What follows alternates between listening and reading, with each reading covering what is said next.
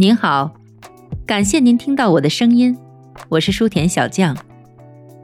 如果说音乐是心灵的避难所，那么书籍则是生命的强心剂。希望我的个人读书频道可以填充您无聊的碎片时间，也希望我的声音能时常陪伴你我在书香文墨之中，润泽生活的枯燥，丰满彼此的余生。第九章，一天的股市之王，建立属于自己的操作体系。我在佛罗里达沿海岸航行，尽情的钓鱼，远离了股票，我的大脑放松了下来。我正享受着美好的生活。一天，棕榈滩外的几个朋友开着摩托艇来找我，其中的一个朋友带给了我一份报纸。我瞥了一眼那份报纸，看到市场已经经历了一次十个点以上的大幅反弹。我告诉朋友们，我会和他们一起上岸。不时出现的适度反弹是合理的，但熊市还没有结束。而华尔街、愚蠢的公众或者绝望的多头力量，竟然不顾金融市场的基本规律，把价格抬升到合理范围之外。或者允许别人去拉升股价，我无法忍受这种情况，所以想去看看市场行情。但我知道，我最迫切的需求就是看报价板。我的经纪公司哈丁兄弟公司在棕榈滩设有分公司。当我走进去时，发现有很多认识的人，他们多数人都在讨论看多后市。他们属于依靠看盘交易、希望快进快出的那类人。这些交易者不愿意看得太远，因为他们没有必要采用这种方式操作。我告诉过你，我是如何在纽约的证券公司成为人尽皆知的少年赌侠的。当然，人们总是喜欢夸大别人的盈利和操盘规模。这帮在营业厅里的人都听说过我在纽约靠着放空赚了一大笔钱。现在他们希望我再次全力放空。他们自己认为反弹行情还会继续向前，却认为我的责任就是对抗反弹。我来佛罗里达是要享受垂钓旅行的。由于之前我是一直处于巨大的压力之下，所以我需要一个假期放松自己。但就在我看到股价出现如此大幅回弹之后，我觉得自己不再需要这个假期了。刚上岸时，我没有想好自己想要去做什么，但现在我知道我必须放空。我是正确的，我必须用自己传统和独特的方式去挣钱，从而证明这一点。放空整个股市将是恰当、慎重、有钱可赚。甚至是爱国的举动。我在报价板上看到的第一个情况是，阿纳康达的价格正要越过三百点，这只股票正在跳跃式上涨。很明显，有一个激进的多头团体在参与其中。我有一个古老的交易理论，那就是一只股票在第一次突破一百点、两百点或三百点时。不会在这个整数点大关停下来，而是会继续一路上扬。所以，如果你在股价刚刚突破整数点关口时买入，几乎肯定是可以赚到钱的。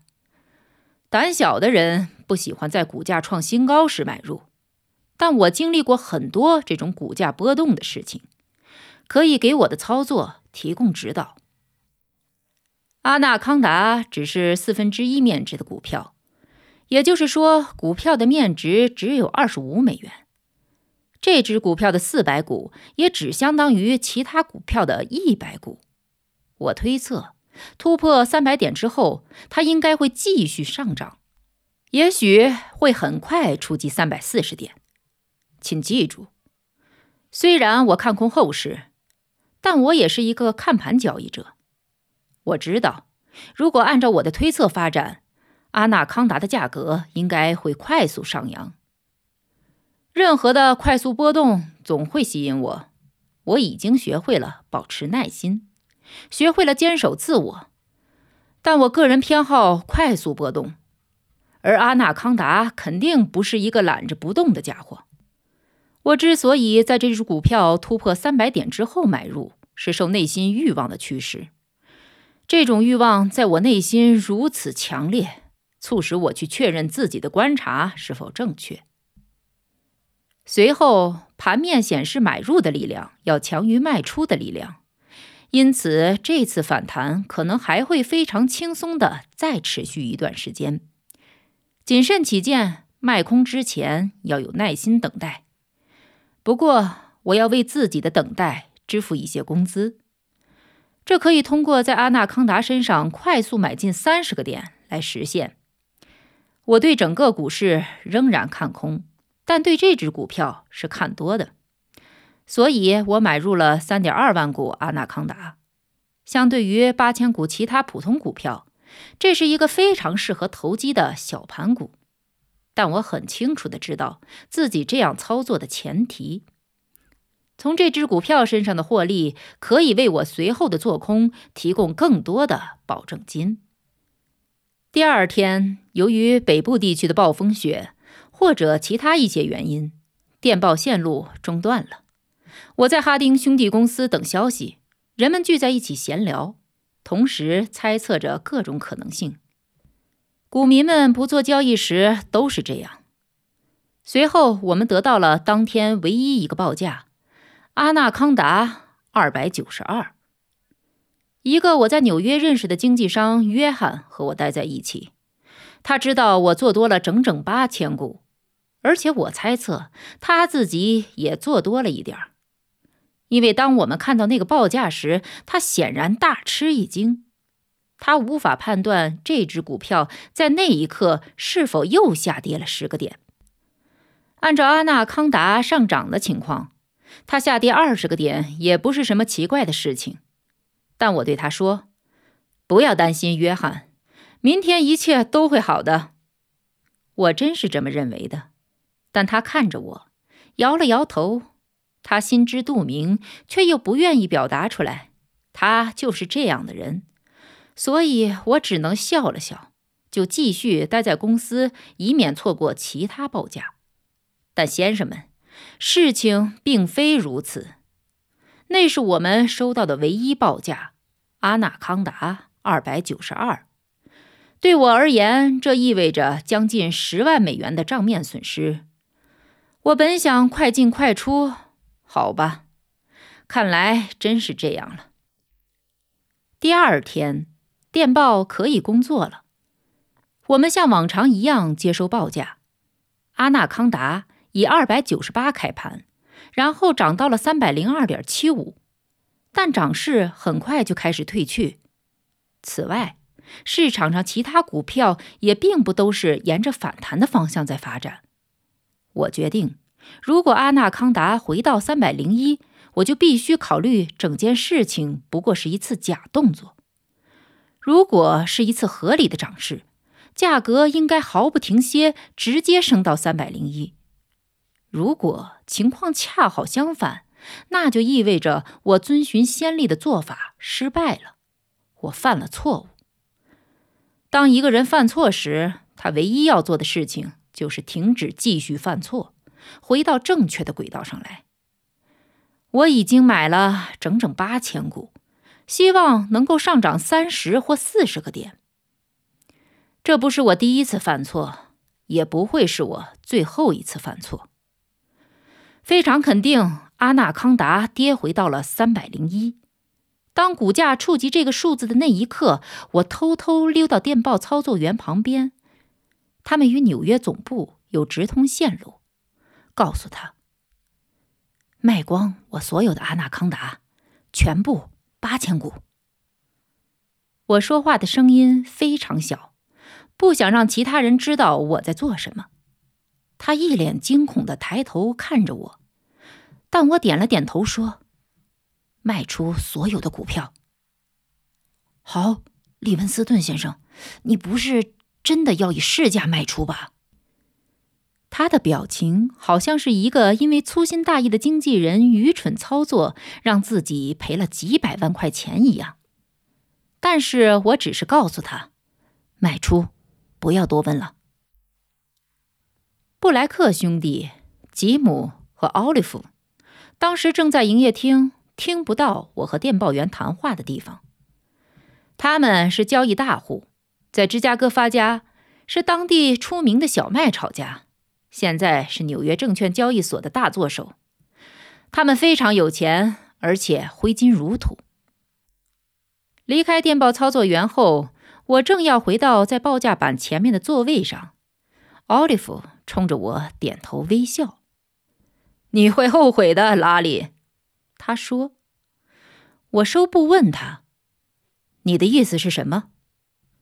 明天你会再把它买回来？”买回来什么？我说，除了电报操作员，我没有告诉其他任何人。阿纳康达，他说，你会以三百二的价格买回。对你而言，这可不是个好操作，拉里。他又笑了起来。什么操作不好了？我装作一脸无辜的说：“以市价卖出八千股，实际上你还在坚持卖出。”奥利弗·布莱克说：“我知道他应该很聪明，而且一直凭借内幕消息进行交易。但他是怎样这么精确的知道我的交易呢？这让我百思不得其解。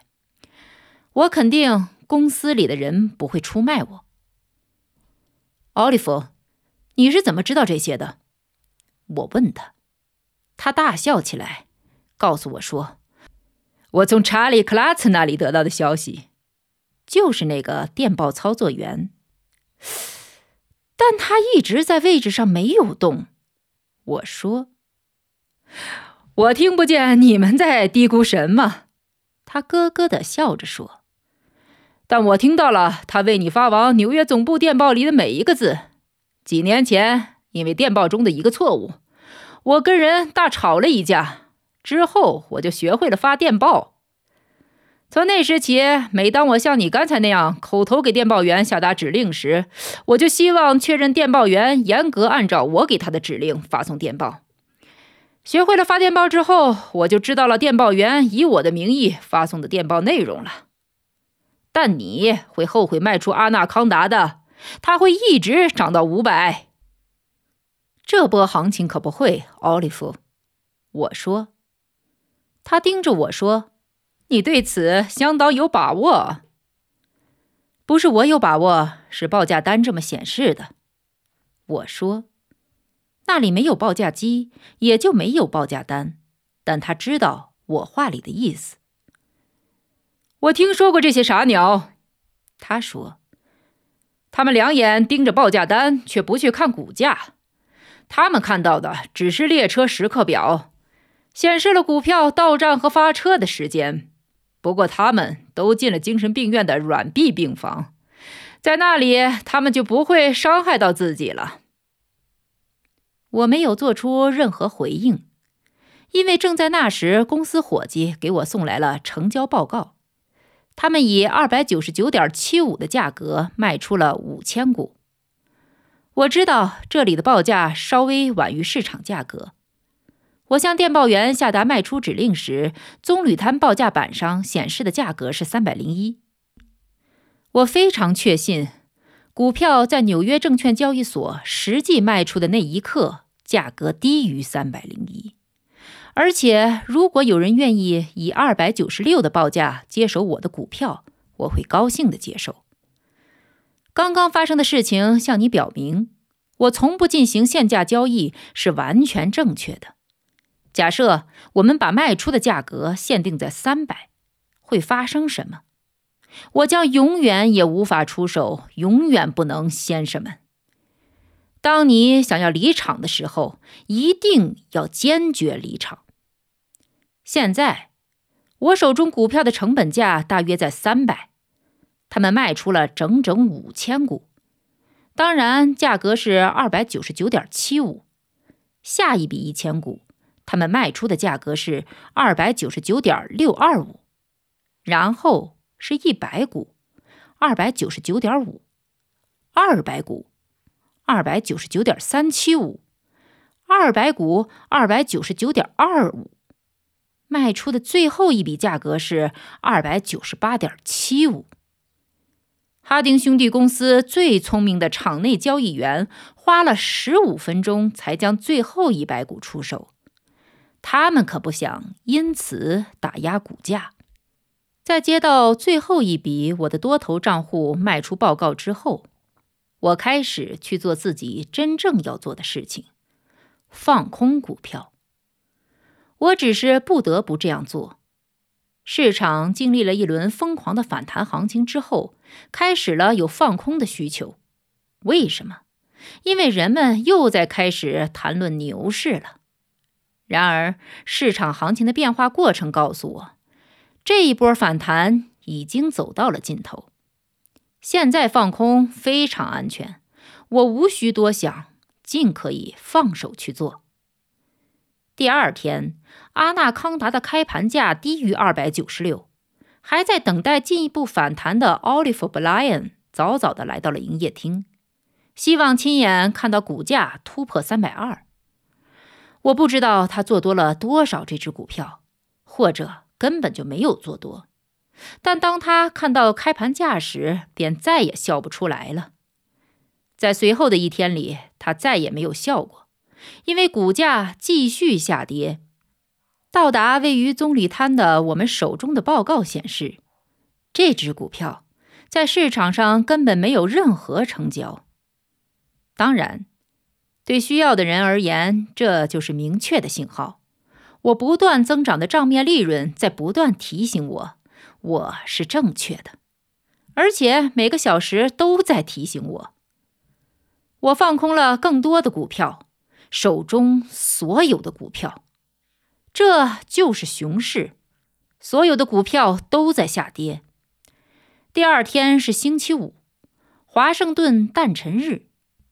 我没有心思在佛罗里达闲待着钓鱼了，因为对于我而言，我放空了太多的头寸。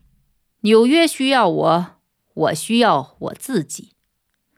棕榈滩太远了，太偏僻了，太多宝贵的时间浪费在来回发电报之中了。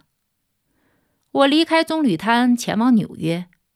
在星期一，我不得不待在圣奥古斯丁三个小时等火车。那里有一家股票经纪公司，在等车间隙，我很自然的需要看一看市场的表现。阿纳康达从上一个交易日开始又下跌了几个点。实际上，在当年秋天的大崩盘之前，这只股票一直没有停止下跌。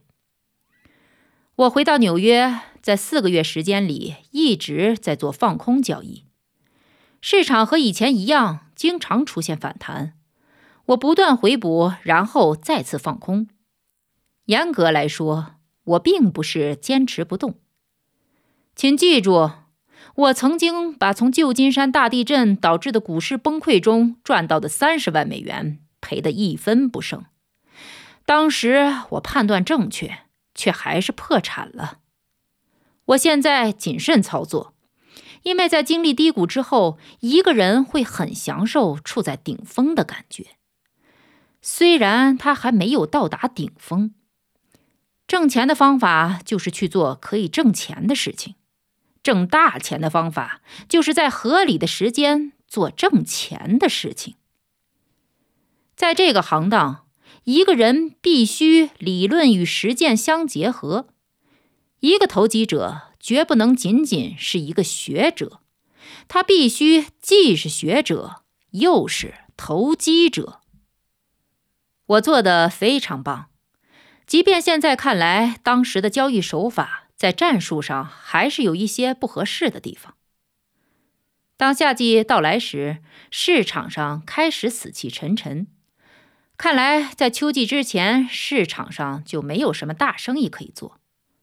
我认识的每一个人都已经去了欧洲，或者正准备去欧洲。我想，这对我来说也是一个不错的主意。所以，我出清了所有的股票。当我坐船前往欧洲时，我的资产比七十五万美元多一点儿。对我来说，这是一笔不错的积蓄。我在艾克斯莱班享受生活，我赚到了足够的钱，可以尽情的享受假期。这真是一个好地方。我揣着大把钞票，和朋友、熟人待在一起，每一个人都在享受美好时光。在艾克斯莱班，想要拥有这样的生活，并没有太多问题。华尔街远在天边，我根本不会去想那里的事情。而且这里比美国任何一个度假胜地都要舒服。我不必听人们谈论股市，也不需要交易。我有足够的钱，可以让自己潇洒一段时间。除此之外，当我回到华尔街时，我知道该做什么，可以挣到比这个夏天在欧洲花费的还要多的钱。一天，我在巴黎先驱报上看到一篇来自纽约的报道。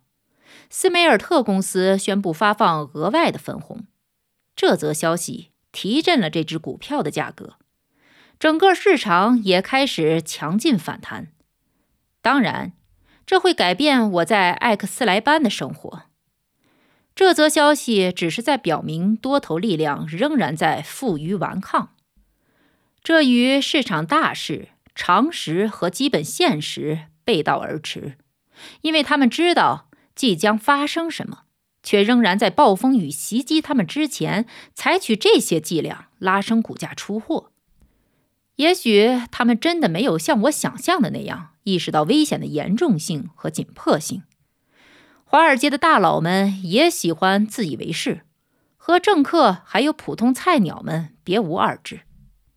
我可不能像他们那样。对投机客而言，这种态度是致命的。也许只有股票发行者或者新股票的承销商才有资本沉浸在不切实际的幻想之中。无论如何，我知道在那样的空头市场中，所有的多头操作早已注定以失败而告终。我一读到那则消息，就知道只有一件事可以让我释怀，那就是放空斯梅尔特公司。为什么？在濒临钱荒之际，内部人士们却提高分红比率，这无异于在双膝跪地求着我放空。这就像在孩提时玩挑战游戏，现在他们挑战我是否敢去放空这只股票。我下达了一些卖出斯梅尔特公司的指令，并且建议我在纽约的朋友也放空这只股票。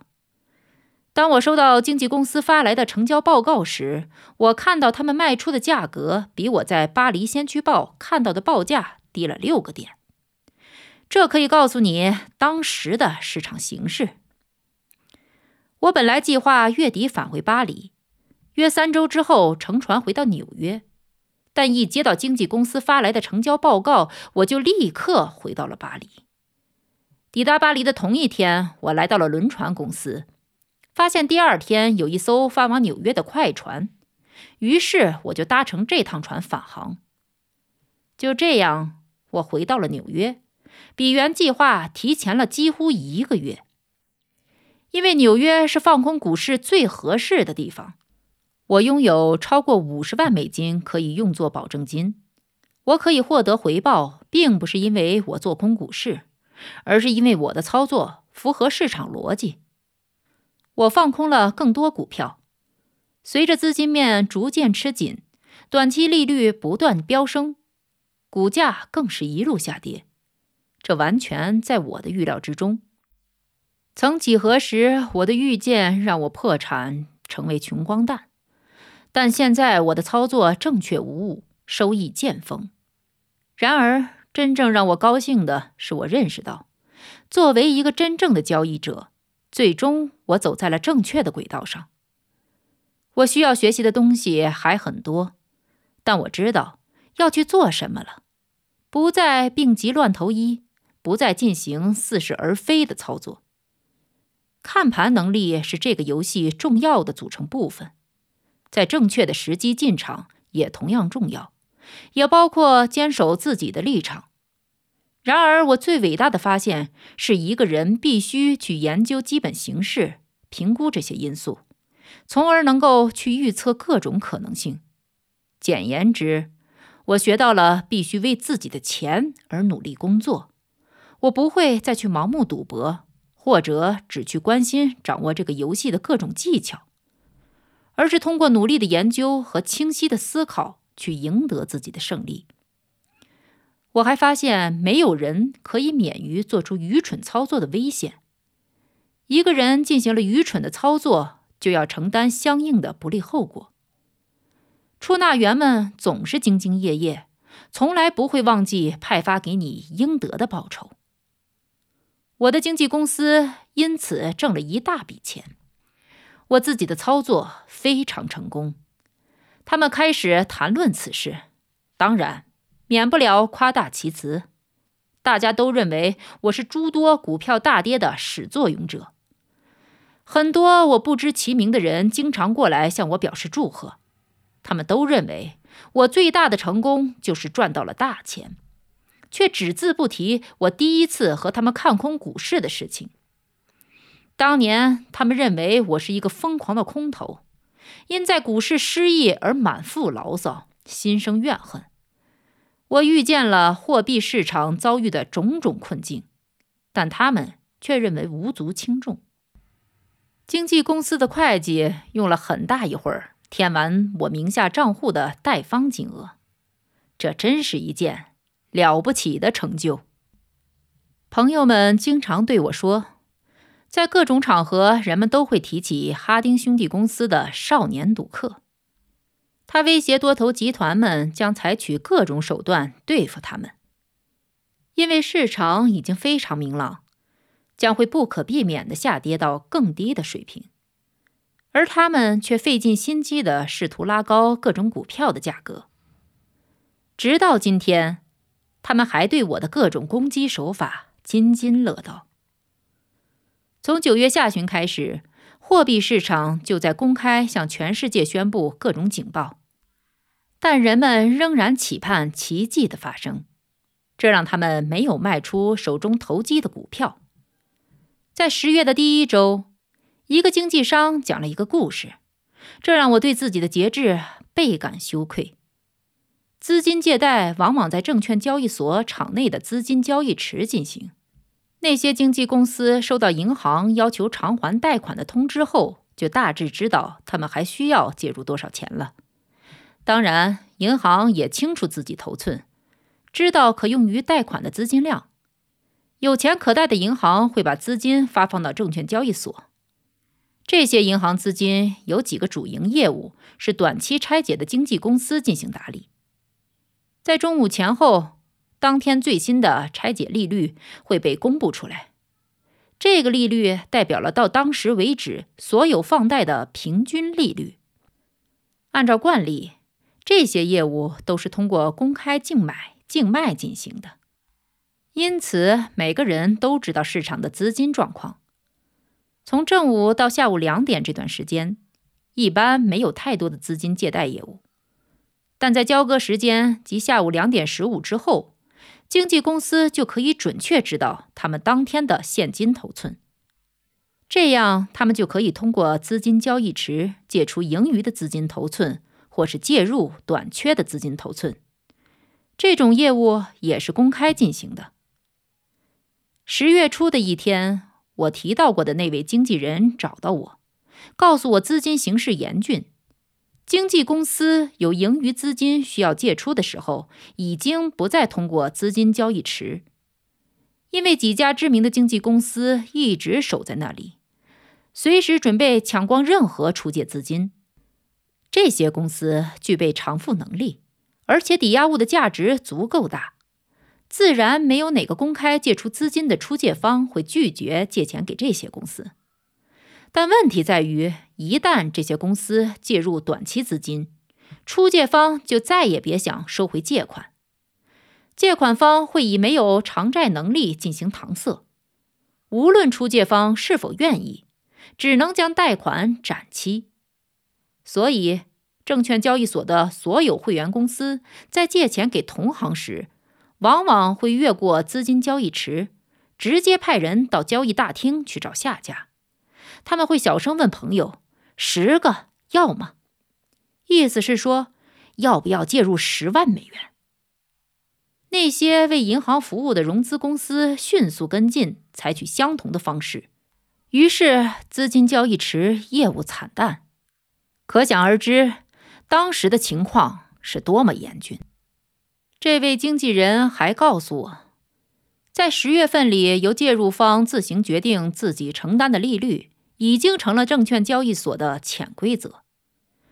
你要知道，年化利率在百分之一百。到百分之一百五浮动。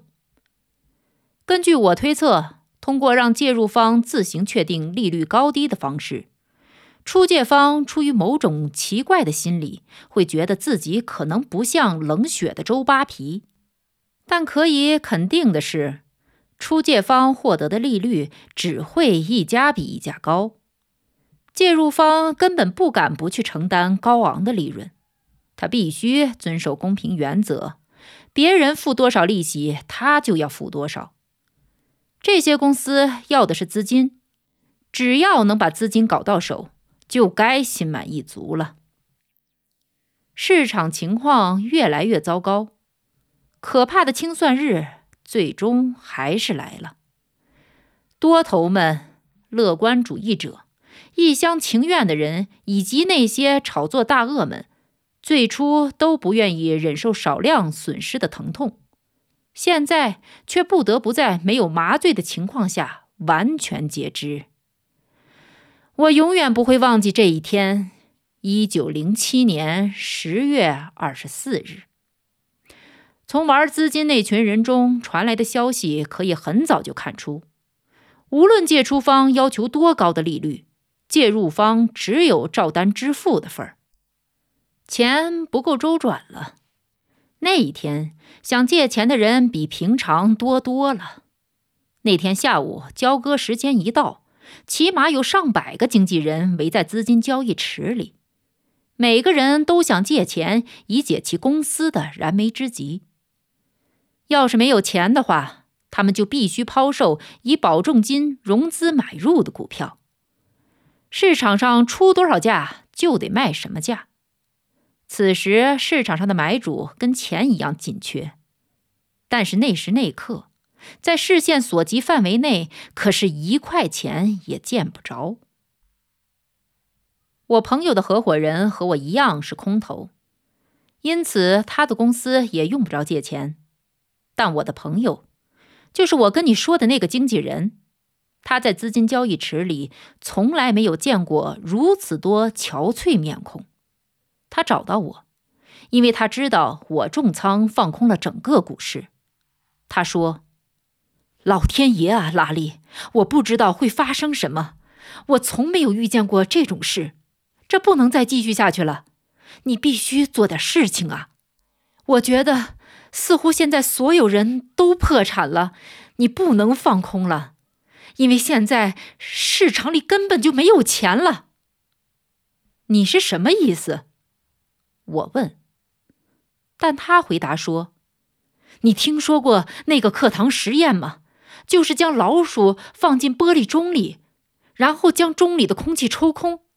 你可以看到可怜的老鼠呼吸越来越快，身体两侧就像工作过度的风箱一样喘息着，努力想从玻璃钟里越来越稀薄的空气中得到足够的氧气。你看着它慢慢窒息。”直到它的眼睛几乎从眼眶里蹦出，喘息着，然后慢慢死去。好吧，这就是我看到资金交易池里那些人的感觉。哪儿都没有资金，你也交割不了股票，因为没有人去买。如果你问我的话是什么意思，我可以告诉你：此时此刻，整个华尔街都已经破产了。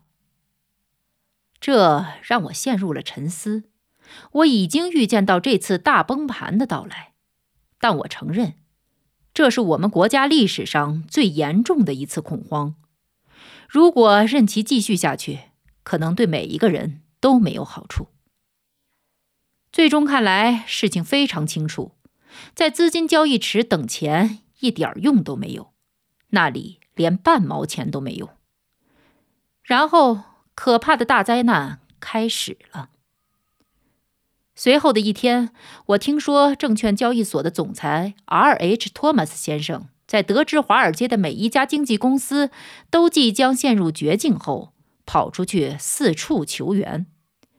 他去拜访国民城市银行行长詹姆斯·蒂尔曼，这是全国最富有的银行，曾夸口说从未以高于百分之六的利率放过贷款。斯蒂尔曼听完纽约股票交易所总裁的话后说道：“托马斯先生，我们必须去见摩根先生，谈谈这个问题。”这两个人都希望减缓金融史上最具毁灭性的恐慌的冲击。他们一起到这批摩根公司拜见摩根先生。托马斯先生向他陈述了严峻的形势。他刚说完，摩根先生就说：“你回交易所吧，告诉他们钱会有的。钱在哪里？在银行。在那种危机时期。”所有的人都非常信任摩根先生，因而托马斯连细节也没问一下，就赶回了证券交易所的大厅，向那些已经被判了死刑的会员同伴们宣布了死缓的消息。随后，在当天下午两点半之前，J.P. 摩根派来了范恩伯夫阿特伯里公司的约翰 ·T· 阿特伯里，来到急需用钱的人当中。大家都知道，约翰和 J.P. 摩根的关系密切。我的朋友说，这个老经纪人快步走进资金交易池，就像复兴会上的布道者一样举起手。人群之前听到托马斯主席宣布的好消息已经平静下来，但现在又开始担心救助计划流产，而且最糟糕的事情还在后面。他们盯着阿特伯里的脸，看到他举起手来，立刻就呆若木鸡了。随后是死一般的沉寂。阿特伯里说：“我已经获得授权，可以带给你们一千万美元，请放松吧，每个人都有足够的钱。”然后他就开始发放贷款。他并没有告诉每个贷款的人是谁在借钱给他们，只是草草的记下贷款人的名字和用钱金额，然后告诉贷款人说：“会有人通知你拿钱的。”他的意思是说，贷款人稍后就会通知贷款的银行名字。我听到这个事情一两天后，摩根先生就发话给那些吓破胆的银行家们。让他们必须提供资金满足证券交易所的需求，但我们没钱了，我们的钱早就贷完了。各家银行提出异议：“你们有储备金。”J.P. 摩根严厉地说：“但我们已经低于法定准备金限额了，用掉。准备金就是干这个事情用的。”银行遵从了他的指示，动用了多达两千万美元的准备金，这挽救了股票市场。一直到第二周，市场再也没有发生恐慌。他是一个大人物，他就是这匹摩根，没有人可以与之相媲美。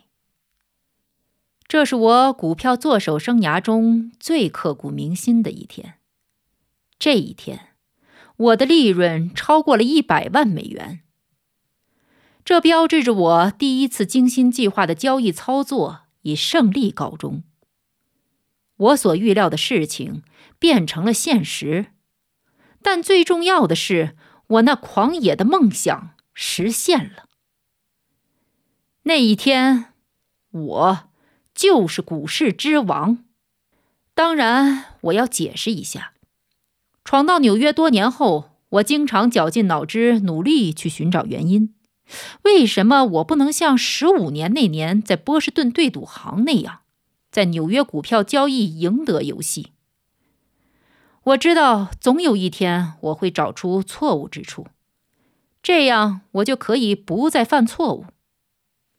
从此，我不仅将迎来正确的一刻，而且将获得知识为我正确操作保驾护航。这就是实力。不要误会，这绝非海市蜃楼般的痴人说梦，亦非因自大而产生的妄想症。这只是一种信念，相信我能够将曾令我一再受挫的股市对我俯首称臣。我坚信，这一天终将来临。一九零七年十月二十四日，这一天来临了。为什么这么说呢？那天早上，一个跟我合作过，而且知道我一直做空的经纪人去了华尔街最有名的银行。我的这位朋友告诉那位银行家说：“我交易量这些年来一直非常大，因为我显然将好运气用到了极致。可是，如果你没有从股市中获得尽可能多的好处，那么仅仅是判断正确又有什么用呢？”也许那个经纪人有些夸大其词，使故事听起来更有分量。也许我有不少不为我所知的追随者，也许银行家比我更清楚情况有多严峻。总而言之，这位朋友对我说：“他饶有兴致的听着。”我告诉他：“你说，当真正抛售潮开始后，市场将会更加惨淡。现在就差有人去推他一两把了。”等我说完，他说：“可能会在当天晚些时候再来找我。”当股票经纪公司发现市面已经到了不惜一切代价都无法筹到一分钱的时候，我知道时机终于到了。我派出好几个经纪人到人群中打探消息。哦，联合太平洋一度出现了连一笔买单都找不到的情况。无论什么价，都没人理你。你可以想想看。其他股票也存在同样的问题，没钱来持股，也没有人愿意买进。我斩获了巨大的账面利润，而且我可以肯定，如果我想进一步打压价格，只需要再继续加仓，分别卖出一万股联合太平洋和其他六七只高分红股票就可以了。那么随后地狱就会降临。在我看来，即将突然发生的恐慌将会达到一场猛烈、严重的程度，以至于交易所理事会将会考虑暂时关闭交易所。一九一四年世界大战爆发时，他们就是这样做的。这意味着我的账面利润还将继续大幅增加，但可能也意味着我无法把这些利润转化为真金白银。但要考虑的东西还不止于此，其中之一就是持续的下跌会浇灭我本已经开始期盼的股价回升势头，也是市场在大失血之后的补涨。总的来说，这样的恐慌会对整个国家造成伤害。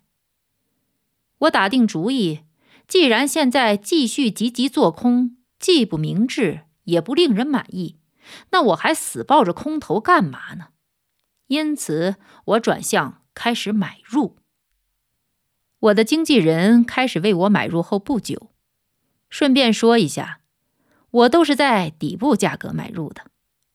那位银行家来找我朋友了，我派人找你，他说，是因为我希望你立刻去见你的朋友利文斯顿，告诉他。我们希望他今天不要再继续放空股票了，市场已经不能再承受更大的压力了。再这样下去，市场就难逃灾难性恐慌的局面了。请你的朋友拿出点爱国精神来，在现在的情形下，他应该为所有人的利益着想。他怎么回复？请立刻告诉我。我朋友立刻跑来向我传话，他说的很委婉。我想他认为我已经计划要摧毁市场，因此我会把他的要求等同于让我放弃赚取一千万美元的机会。他知道我对华尔街的某些大户们深恶痛绝，因为他们和我一样，明知市场会出现什么局面，却依然在抛出大量股票。让公众接盘。实事求是地说，那些大户是最大的受害人。我以底部价格买入的股票，很多都是来自那些大名鼎鼎的金融界人士。实际上，我已经回补了所有空头仓位，而且觉得抄底是个不错的选择，同时也能助市场急需的复苏一臂之力。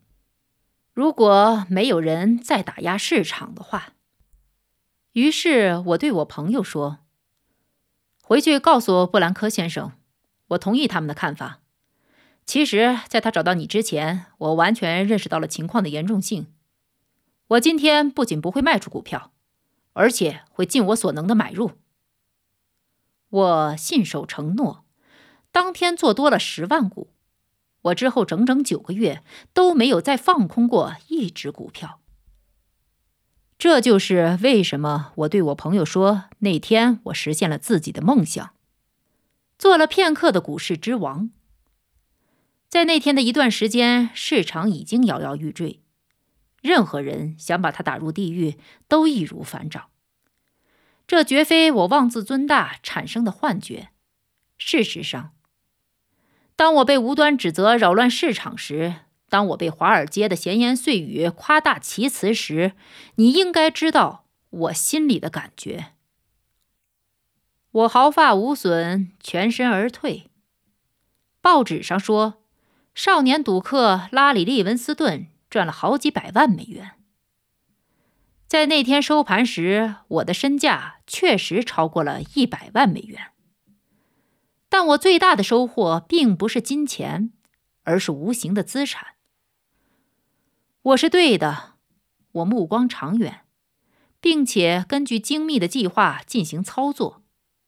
我掌握了一个人挣大钱必须遵守的准则。我已经永久的退出了赌徒的行列。我终于学会了如何理智的进行大手笔的交易。